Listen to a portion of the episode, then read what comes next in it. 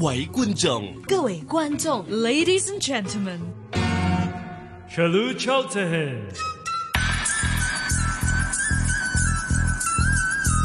無論喺邊，都可以張開耳朵，周遊世界。 Language Academy 印度語篇主持 Berger Tunani 趙善恩，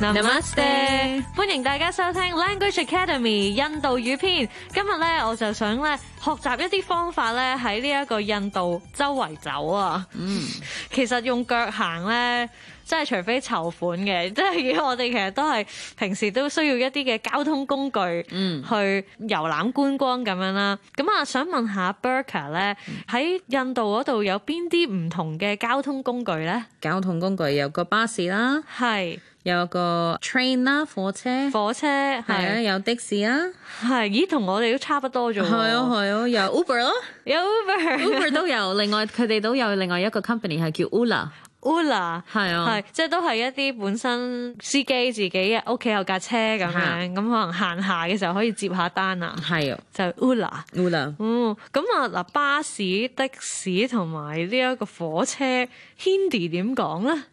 誒用翻英文咯，即係都係 bus 咁啊。 ，Chalo bus 你哋 係，呢句係點解咧？即係係啦，我哋搭巴士啦，哦 c h e l o bus 你哋係 l e t e h ，yeah，Chalo Chalo means let's go，哦，行啦行啦，咁樣 搭巴士啦，或者可以搭的士係 啦。啊，Chalo taxi 你 哋係。斜路 taxi，你哋嗯係係啦，咁啊或者火車 啦，係啊，坐到 train 你哋啊，就 train 喎，呢個就係火車。嗯咁啊非常之直接啦。咁但係我真係想問喎，喺印度會唔會有啲好特別嘅？我哋喺香港或者好多世界其他地方未必會認識嘅交通方法咧嗯，有個 auto， ？auto，嗯，嗰個係三碌嘅車，哦三輪車嚟㗎係三輪車，因為啲街咧係好細噶嘛，或者好窄嘅嗯係，咁可能 auto 咧可以轉轉轉咁樣可以入去入咯，去嗰啲小巷嗰係啊度都得係啊哦咁啊係喎，因為唔係淨係大馬路噶嘛，嚇咁啊變咗巴士又入唔到，的士又唔會去到嘅，係啊咁啊搭呢個 auto 呢 Auto 嗯個三輪車就係最啱。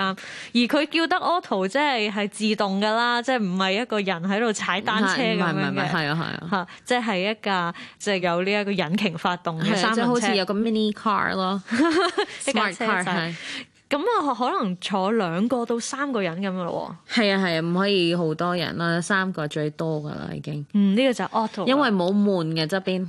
哦， 係啊，即係係要啊真係要坐好啲。真係要坐直少少，即係係好啊似有啲似坐單車咁噶咯喎， 係啊，都都有個位咁樣俾你係啊嘅。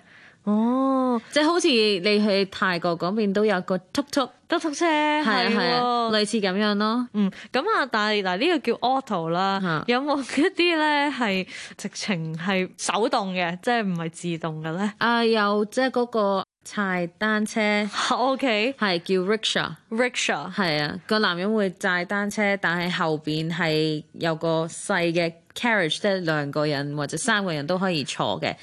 係，係啊，哇！咁嗰個男人咪好大隻，唔係 喎，actually 我上次去咧，我去我嫲嫲度啦，佢屋企樓下有呢啲好瘦嘅老人家嚟嘅。哦，我話哇，我咁肥冇可能佢可以踩到我，但係唔係喎，佢好有力嘅，犀利係喎啊！哇，咁呢個真係要體驗下喎，係一個 rickshaw。係啊，Rickshaw 嗯，就係咧人力驅動嘅一個三輪車啦。係啊咁啊，可能喺一啲印度嘅小鎮啦，即係可能係比較村莊少少嘅地方，啊就會叫到噶啦。係啊，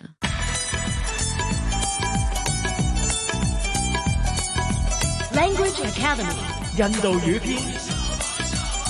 主持 Berger Tunani 趙善恩，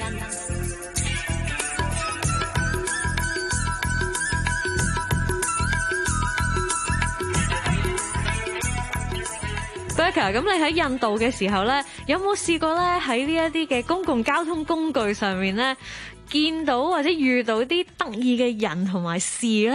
都有一次嘅，我去咗即係誒、呃我要搭架火車要搭二十個鐘，二十個鐘嘅火車，係啊係啊，因因為我去 from 一個地方去第二個地方嘅，係咁我哋冇搭飛機，我哋話不如試下搭火車啦，睇下好啊啲 view 啊嗰啲啊，睇下係點咯冇咁樣。悶啊嘛係啊係啊，咁之後係夜晚咧，可能我唔知係咪夜晚定係晏晝，即係可能食完飯想瞓覺冇乜嘢做噶嘛，咁我係瞓緊上邊，即係我哋有個上下鋪嗰種係係啊嘛？係啊佢廿個鐘啊嘛，要係啊瞓覺， of course 要 瞓覺，所以我攞咗上面嗰、個，咁之後我瞓喺度，但係我着住啲衫咧，我着咗牛仔褲有 T-shirt 啦，係咁我係誒瞓喺喺度，我個頭係係埲牆嗰邊，嗯嗯咁腳係 face 中間嗰條走廊係啊走廊嗰度。咁之後有個 ticket conductor，佢哋要 check 個飛你去邊，要 check 下有冇因為有好多人上車落車㗎係嘛，啊，即所係以要真係啊知道係咪啱嗰啲人定唔係嘅，嗯係咯。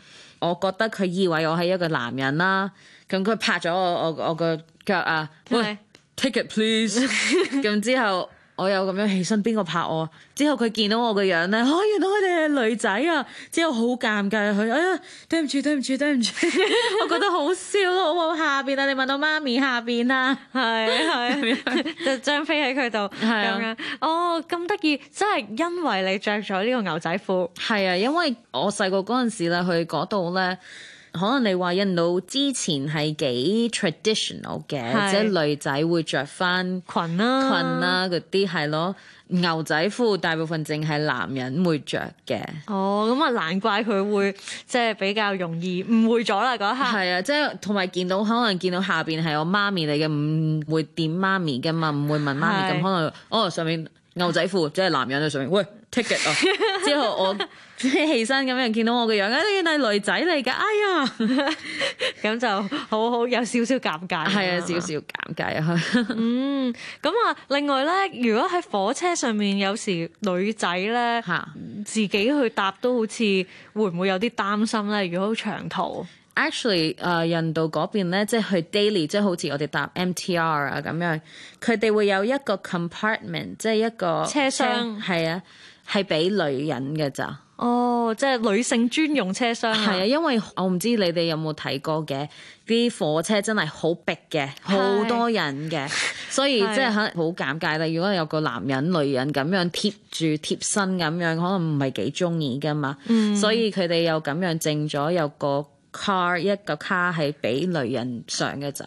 哦，原來係咁。係啊，呢、個都好有趣喎。係啊係啊咁啊，即係如果真係去誒印度搭火車嘅時候，都要我哋留意翻，可以揾翻呢啲女係啊性專用車廂去上係啊啦。，但係如果你係即係可能你去旅行，你係一個女人，但係你係同你個老公去，你唔會分開噶又嘛，係因為喎係 tourist 噶嘛，你個老公唔會入個女人嗰個卡嗰度，你會同你個老公或者男朋友或者 friend 啦，男人嗰個 friend 你會一齊去男仔嗰邊，咁可能你自己都要小心自己咯，咁樣。明白啊啦。啊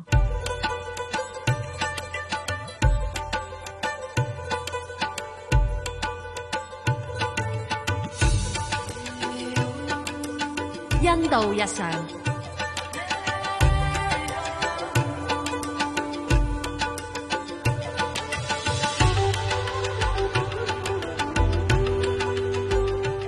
咁啊，講起咧搭火車咧都要買飛噶嘛。係啊咁喺 Hindi 嗰度咧點樣講咧？即係好似我哋呢度係撳撳撳，我哋唔使撳啦。嗰度可能會有個 counter，你去 counter 嗰度會同佢講，我想去邊度，係係咯。咁印度嗰邊可能會話啊 m u c h m u c h 即係我，係我想啊 m u c h 嘟嘟 jana hai，jana Jana h hai 即係想去，哦，想去嗰度係啦，但係就我跟住個地方嚇，跟住就係想去啦，係啊係 m 咁 u 啊 c h 冇啫嘟嘟 係啊 jana hai。 ，Jana 啊係 Yeah, Dadar for example, Dadar Jana hai，Dadar 係一個地方。係咁，我哋成句嚟多次啦，就係 m u c h 冇啫 Dadar。大大 Jana 係 Jana 啊係，嗯係呢個就係我想去即係呢個地方啦嗯，Dada。打得。 講緊 Dada Station 係因為講緊貨車噶嘛，咁 Dada Station 係好 popular 嘅，有好多嘢可以買嘅嗰邊，所以我啱啱諗起咗 Dada。幾乎係必經之路咁樣啦。咁啊，係咪都可以分咧呢個成人票同埋呢一個小童票或者係學生飛咁咧？可能冇學生飛，我唔係好肯定，但係係啊有大人嘅飛咯，係啦，唔同飛。係咁，如果話嗰個人可能會問翻你噶嘛？咦，你要大人飛定係小童飛啊？佢會點問咧？如果要小朋友嘅飛呢，可能你有個兩個小朋友同你一齊，你可能話哦要一個大人兩個小朋友咁，可能話 eight 個 b a r e g a ticket jaye b a r e 即係 Bari 大人，do bachon ka ticket jaye 係 do bachon ka ticket jaye bachon 即係小朋友 b a j o n bachon 係即係大人咧就係 b a r e b a j 係啊。小朋友就係 b a j o n 唔不足，不足真係多過一個。如果唔 一個小朋友可能會話 eight budget got ticket 仔嘅哦 budget b a j 即 budget 不足都有呢一個單數同眾數嘅分別㗎喺 Hindi。係啊。哦，原來係咁。好啦，咁我試下 先。嗱，買一張大人飛先啦。Ik 嗯 budget buddy got ticket got ticket。仔嘅 Chai 嘢，Chai 嘢係 please 啊，要要係哦啊 Chai 嘢。仔嘅咁啊，兩張小朋友飛咧就係 do do budget but jo got ticket got ticket 仔嘅 Chai 嘢。嗯。哦，呢個就係兩張小童飛 啦。咁啊，對方咧就會回翻一句就係幾多錢俾你㗎啦。嗯嗯，你交收完之後啦，咁啊點樣講唔該晒咧？唔該佢咧 d a n i v d a n i v a 係啦，就係唔該啦。嗯嗯，咁啊，相信咧用呢三招咧，我哋就可以咧買到呢一個火車飛，係可以喺呢一個印度咧周圍去啦，叫做。係 啊。印度，你問我答。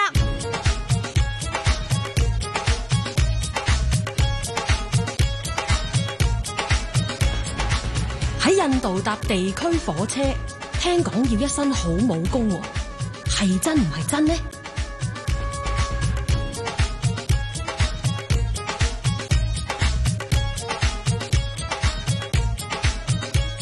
係真 㗎，因為真係好多人會搭車嘅，同埋唔係好似我哋嘅 MTR 會閂門嘅，嗰度冇門㗎。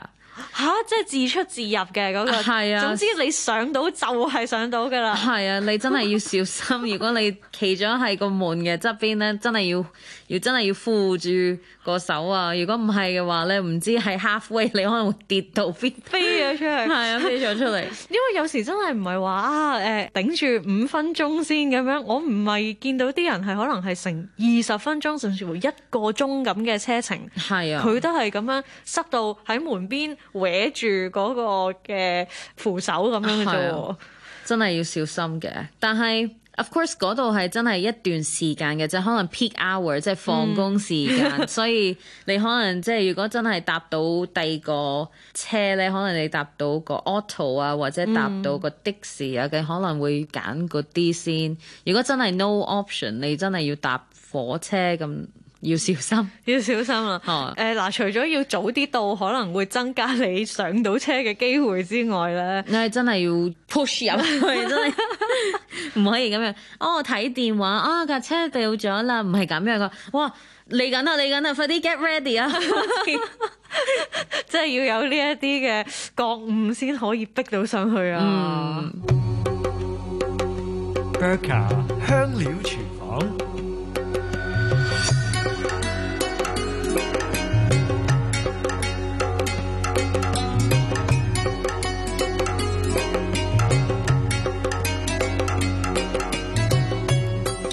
不過其實呢一個我哋餵食人士咧最期待嘅時間又嚟 啦。究竟今次咧你誒帶咗一個乜嘢嘅印度菜式同我哋分享咧係叫 biryani， ？Biryani 係啊，即係類似炒飯咯。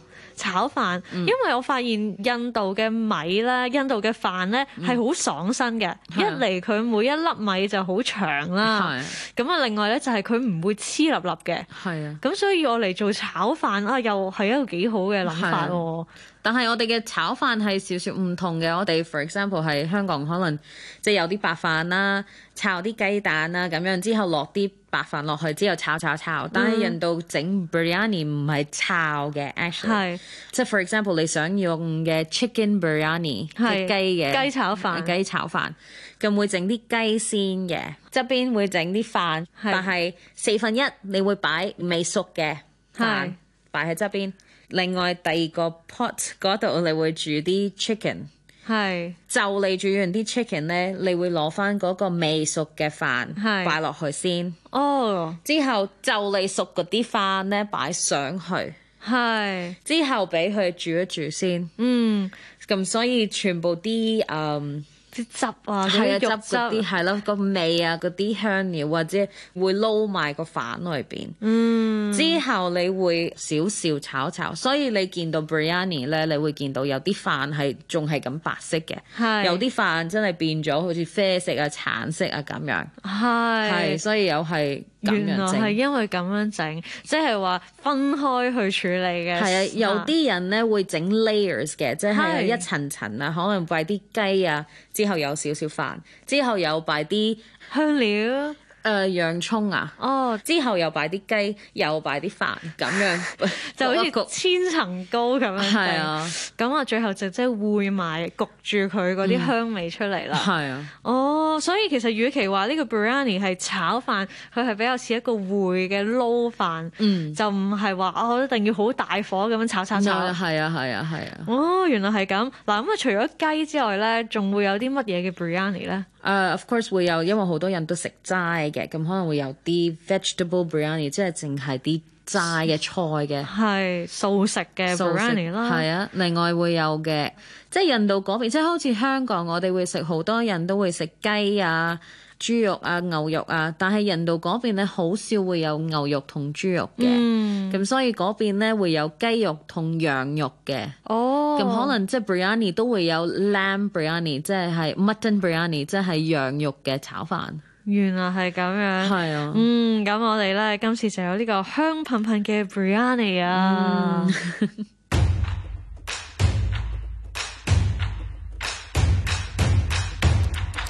印度點唱站，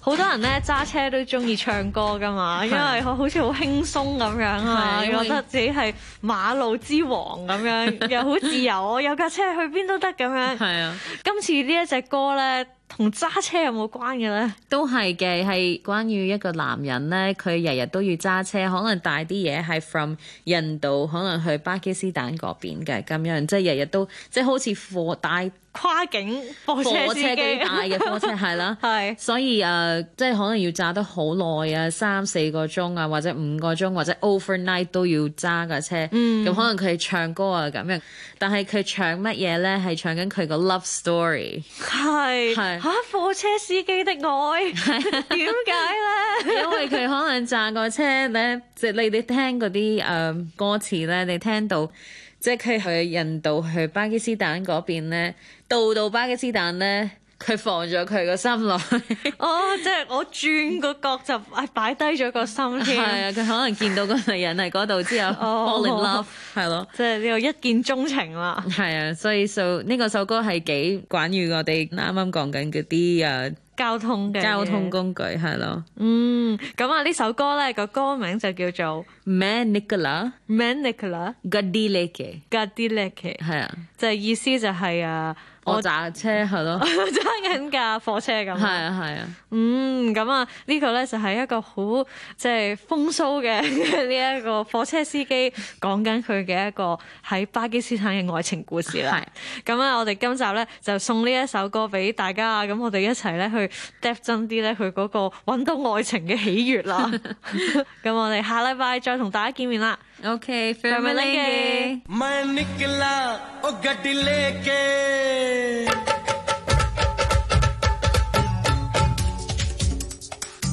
ओ, हो, हो, हो, ओ, हो, हो, हो, हो। आ, हा, हा, हा, आ, हा, हा, हा, हा।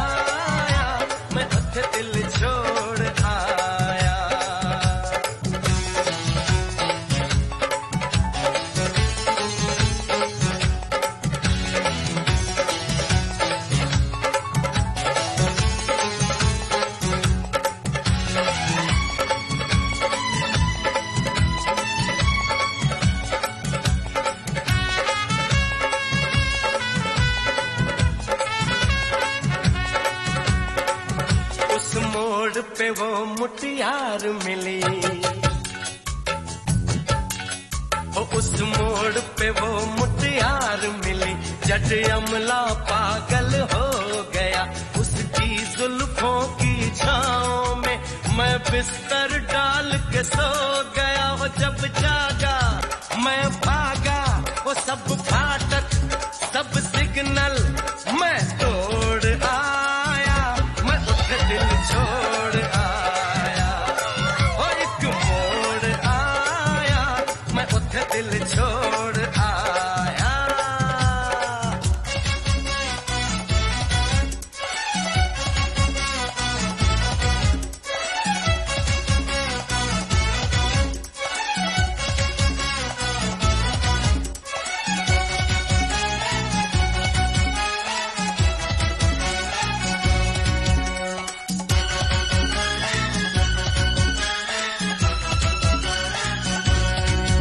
बस एक नजर उसको देखा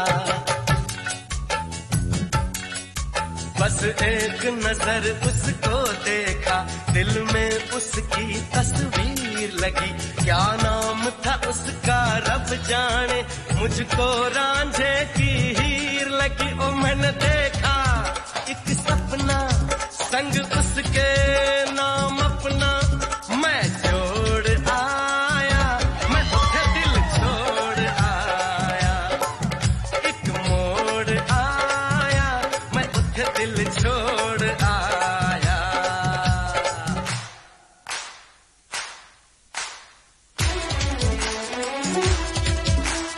ओ,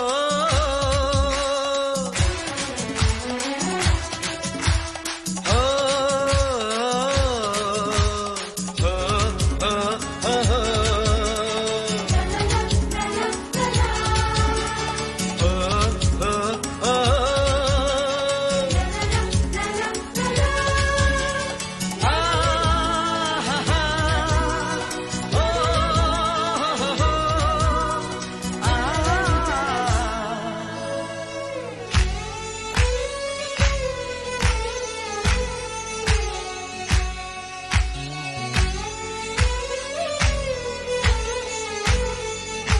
ओ, शर्मा के वो यूं सिमट गई शर्मा के वो यूं सिमट गई जैसे वो